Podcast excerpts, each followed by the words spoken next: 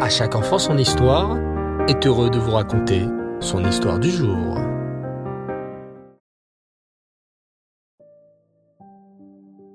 Bonsoir les enfants, Erev Tov, Shavuatov, j'espère que vous allez bien. Baou Hashem. Alors de retour cette semaine avec la rubrique à la rencontre de nos tzadikim. Et lors des derniers épisodes, les enfants, nous avions découvert le personnage de Yirmiyahu. Ce prophète très spécial, connu sous le nom de Jérémie en français, a été choisi par Hachem pour annoncer aux Juifs une terrible nouvelle, la destruction du Beth Amikdash. Le roi Nebuchadnezzar, ce terrible roi babylonien, s'apprête à mener la guerre contre Yerushalayim. Mais pour être certain qu'Hachem lui livrera le peuple juif entre ses mains, le cruel Nebuchadnezzar va faire trois expériences, trois tests. En premier lieu, il se saisit de son arc et de ses flèches. Tenant l'arc dans une main et les flèches dans l'autre, il s'exclama. Ha ha ha! Avec cet arc et ces flèches, j'irai détruire la ville de Rome. Puis Nebuchadnezzar essaya de décocher une flèche. En vain. L'arc ne se tendait pas sous ses doigts et aucune flèche ne partit. Nebuchadnezzar ne se découragea pas. Il prit à nouveau son arc et ses flèches et déclara J'irai avec cet arc et ses flèches conquérir la ville d'Alexandrie en Égypte. Mais, à nouveau, l'arc refusa de lui obéir. Alors, pour la dernière fois, Nebuchadnezzar se saisit de son arc et de ses flèches, et déclara enfin Avec cet arc et ses flèches, j'irai à la conquête de Yerushalayim, la ville des Juifs. Et là, le résultat ne se fit pas attendre. L'arc se tendit, comme par magie, et la flèche décochée par Nebuchadnezzar partit loin, très loin. Nebuchadnezzar comprit qu'Hachem lui livrait la ville de Yerushalayim entre ses mains. Mais il ne se suffit pas de ce signe.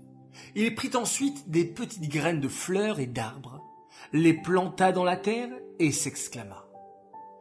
Que ces fleurs fleurissent pour Alexandrie! Mais rien ne poussa. Il prit alors d'autres graines, les planta en terre et ordonna. Que ces graines fleurissent pour Yerushalayim. Et à ce moment-là, des dizaines de fleurs se mirent à pousser. Nebuchadnezzar comprit à nouveau qu'il aurait la victoire sur Yerushalayim. Mais avant de partir au combat, il fit encore une ultime expérience. Il alluma une lampe et déclara Que cette lampe brille dans ma lutte contre Alexandrie. Et la bougie s'éteignit aussitôt. Il prit alors une autre bougie et annonça Que cette lampe brille contre ma guerre contre Rome.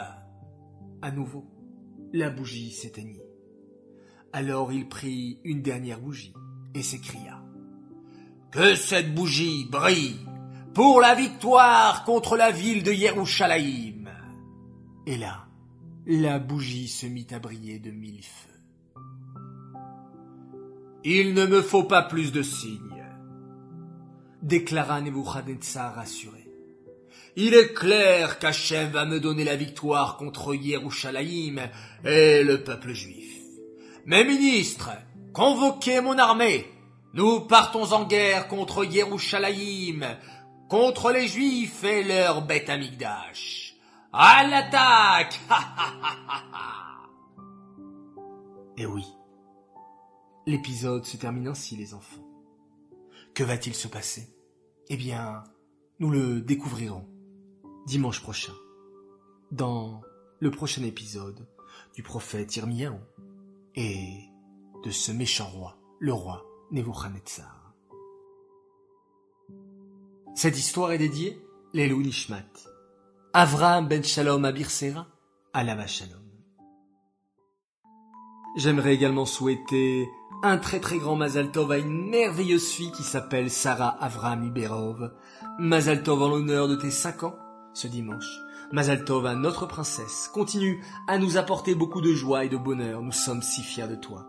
Message de la part de papa, maman, Shaina et Meir qui t'aiment très très fort. Voilà, très chers enfants, à tous, je vous dis Shavuatov. Une semaine remplie de joie, de bonheur et de lumière.